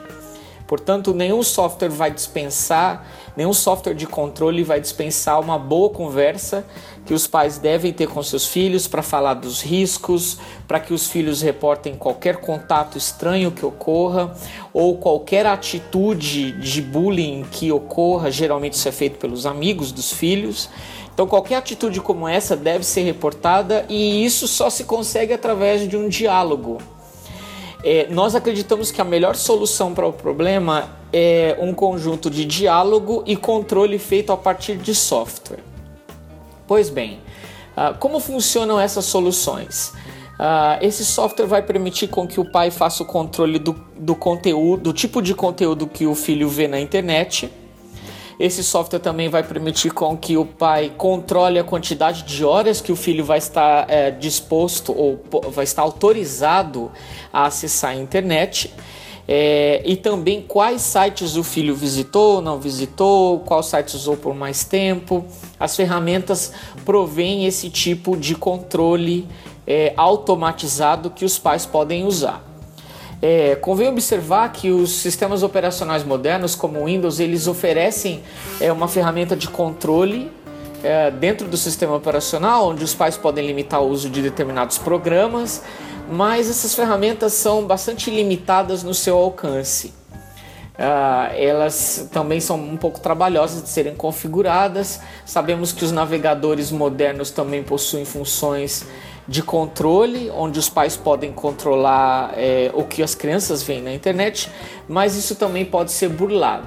A situação ideal, então, é adotar um software específico para fazer o controle é, parental, né? fazer o controle do que a criança vê na internet. É, infelizmente nessa área é, não existem bons softwares gratuitos. O único software gratuito que eu conhecia era o Kidux, é feito por uma startup de Curitiba, mas me parece que essa startup não existe mais e o software não está mais disponível para download, portanto ele não funciona. O que existem hoje são programas que eles são gratuitos na sua função básica, mas que na sua é, alguns recursos estão disponíveis apenas na versão premium, como é o caso do Custódio com Q Esse custódio é desenvolvido por uma empresa, me parece que de Portugal. É, ele também tem é, a sua versão para dispositivos móveis. E com isso, então, o pai, os pais podem controlar o que o filho vê na internet. Ele tem essa versão básica gratuita. Mas os melhores softwares para isso, eles são pagos. Os pais vão ter que desembolsar. A boa notícia é que hoje suítes de segurança, programas, eh, os famosos programas antivírus que vêm com recursos extras, né? Entre esses recursos extras estão o software de controle parental. É o caso, é, por exemplo, do Kaspersky Internet Security, que além de antivírus e firewall, possui também essa função aí de controle parental, que funciona exatamente dessa forma é, que eu disse. Então, essa é a boa notícia. Hoje, os pais, ao adotarem um, bom programa antivírus, uh, um bom programa de internet security, têm à sua disposição software para fazer o controle parental. Esse software vai limitar a quantidade de horas que os filhos estão expostos à internet, a quantidade de horas que eles estão autorizados a usar o computador o tipo de conteúdo que a criança vai ver na internet. Não é necessário o pai é, fazer o, bloqueio de sites específicos, ele também pode, caso queira, mas esse bloqueio ele é feito através de categorias. Então os sites são classificados em categorias e o pai pode escolher é, efetuar o bloqueio de categorias. Então, por exemplo, sites de conteúdo adulto, sites de jogos, sites de downloads. É, então o pai escolhe a categoria que ele deseja bloquear é, e tudo isso é colocado num relatório que os pais podem ter acesso. Uh, e lembrando que esses softwares pagos também possuem agentes que podem ser instalados nos dispositivos móveis, tablets, smartphones, que nós sabemos hoje a criançada está usando massivamente esses dispositivos para acessar a internet, redes sociais, enfim. Então essas são as soluções existentes hoje no mercado. Infelizmente eu não conheço nenhuma é, solução totalmente gratuita para indicar aqui. Uma delas seria o custódio, que eu disse há pouco, mas que ela é, traz o que é gratuito é somente uma função básica. Tá? Eu queria é, trazer agora alguns dados interessantes que nós é, levantamos aqui no Brasil com relação a, a esse software de controle parental. É, nós é, sempre fazemos um levantamento para saber que tipo de conteúdo os pais estão bloqueando aqui no Brasil. E de janeiro a outubro deste ano, nós fizemos esse levantamento. É, nós descobrimos que a maior parte dos sites que são controlados pelos pais são, são as redes sociais, não são os sites de conteúdo adulto, de conteúdo pornográfico mas sim uma limitação do acesso às redes sociais. Vejam vocês, é, nós registramos no período 6,5 milhões de tentativas de bloqueios que foram efetivamente ah, realizados e 54% desses bloqueios eram referentes a acessos feitos a redes sociais. É, o que demonstra que entre os pais brasileiros a maior preocupação é realmente o controle às redes sociais. Outra informação interessante é que esses outro recurso interessante que esses softwares possuem é limitar a informação que pode ser compartilhada inclusive sobre rede social. Os pais podem definir, por exemplo, informações como endereço, telefone, nome completo, escola onde estuda. Os pais criam uma lista de palavras e o software de controle parental vai impedir com que esse tipo de informação seja compartilhada em programas de instant message uh, ou mesmo em chats dentro de redes sociais. Então, esses programas possuem essa função de fazer um DLP, um Data Loss Prevention, para que o filho não compartilhe número de telefone, endereço, escola onde estuda. Então, esses são alguns recursos existentes nos softwares que eu gostaria de compartilhar com os nossos ouvintes do Segurança Legal. Obrigado, Vinícius e Guilherme, pela oportunidade de compartilhar essa informação. Muito interessante as considerações do, do Assolini, né, Guilherme? Porque a gente vê que nós quatro, nós uhum. dois, o Assolini, o Cristiano, estamos bem alinhados. Né? É, de é. que há um problema que vai, vai muito além da tecnologia, né? A tecnologia serve como claro. instrumento para ajudar aí, mas não, mas ela sozinha não é a solução para essa superdisposição, por essas consequências aí que a gente tem visto uh, de atitudes uh, inadequadas, né, tomadas na, através da claro. internet, né, realizadas claro. através da internet. Não, e o próprio problema que o Assolini coloca do, né, não é mais apenas uso do computador, são o uso do, dos, dos, aparelhos celulares, né? Que cada uhum. vez. E aí, aí vem a questão mercadológica, mais uma vez, cada vez mais o mercado impõe né, a publicidade impõe, eu citei aquela propaganda da Vivo anterior, acho até que dá para colocar no show notes a propaganda para se ter uma ideia, né? É, e que me parece que fere, inclusive, as regras do CONAR sobre propaganda infantil por impingir a, necessidade da criança ter um telefone ou um plano de internet, ou seja, você está colocando, você, como eu disse, a gente está empurrando as crianças para um, alguns abismos, assim, que pode ser difícil de controlar depois, né? E, e o cuidado, inclusive, com o acesso é, vai chegar um momento que vai ser muito dificultado. Uma criança, com, com, um adolescente com 14, 15 anos, vai utilizar o celular, vai utilizar o computador, vai utilizar o computador do amigo, o computador lan house. Passa a se chega um momento que o controle passa a ser difícil e aí entra o que a Soline disse mesmo, né? A necessidade da conversa, da conscientização, do solidarismo e de uma boa educação. Acho que tudo a gente começa com isso e termina com isso, Vinícius. Perfeito. Acho que a gente está longe, como sempre, né? A gente tá, sempre está longe de esgotar os assuntos que a gente trata aqui no, no, no podcast. Claro. Mas esse assunto, acho que especialmente a gente está mais longe ainda. É. Né? A gente não precisaria de acho que mais pessoas, pessoas com formações uh, mais distintas, mais né? distintas, da, né? distintas da nossa aí, a questão da pedagogia, psicologia e tal, para conseguir discutir com maior profundidade esse assunto. Mas dentro da nossa limitação, esse é o nosso são as nossas contribuições para o assunto, né? Claro. E obviamente não, não se encerram aqui. Então eu, eu agradeço a, a, audiência dos nossos ouvintes, os, as participações através dos e-mails têm sido cada vez mais intensas, né? uhum. tanto que a gente nem tem conseguido ler em todos os episódios uh, todas as, as comunicações, né? Aqueles nossos ouvintes que mandaram mensagens para nós através do Face, inclusive nós recebemos também, uhum. né, e que nós não citamos hoje, não se preocupem, uh, exatamente pela, pela pergunta, pelas perguntas que vocês fizeram, algumas muito profundas, muito interessantes. Muito boas, né? É, muito boas. A gente vai gravar um episódio, provavelmente eu acho que já o próximo agora, Uhum. Né, só sobre perguntas e respostas. Então, quem estiver nos ouvindo e que tiver alguma pergunta, alguma pergunta e resposta, não, alguma pergunta para nos enviar para esse próximo episódio, Mande aí na próxima semana, né? até o final da próxima semana. Uh, que daí nós temos, a gente grava aí a cada 15 dias, então a gente, uhum, a gente tem um uhum. tempo, uma semana aí para dar uma estudada, uma analisada em cada uma das perguntas que a gente receber. Tá? Então, muito obrigado pela participação de vocês, pela atenção e até a próxima. Até a próxima. That's where the fresh start is. Back from the dead, more times than Jack Harkness. I resurrect myself on a daily basis. I'm turning pages, I ain't a quick read. Lessons come slow poke, taking my time, digging deeper than the cliff notes. Dog eared, highlighter in hand. In between the lines is where I'm setting up camp. Any port in the storm, any shell in the sea.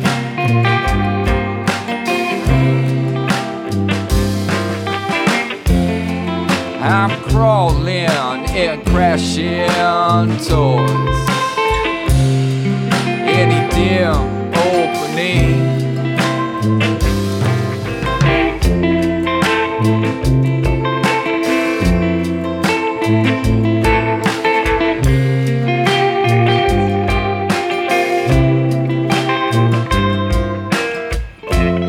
It come and go. The only constant is the workflow. They say strike while the iron is hot. Most times you gotta swing even when it's not. Don't touch that pan pot. I'm hitting sweet spot like in a fresh copper tape pop in the mailbox. I'm in the saddle, crafting transmission. Adjust the angle of my mic position. Any port in the storm in the shell, here the sea.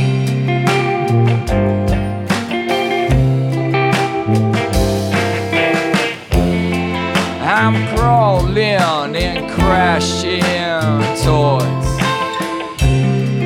any dim opening.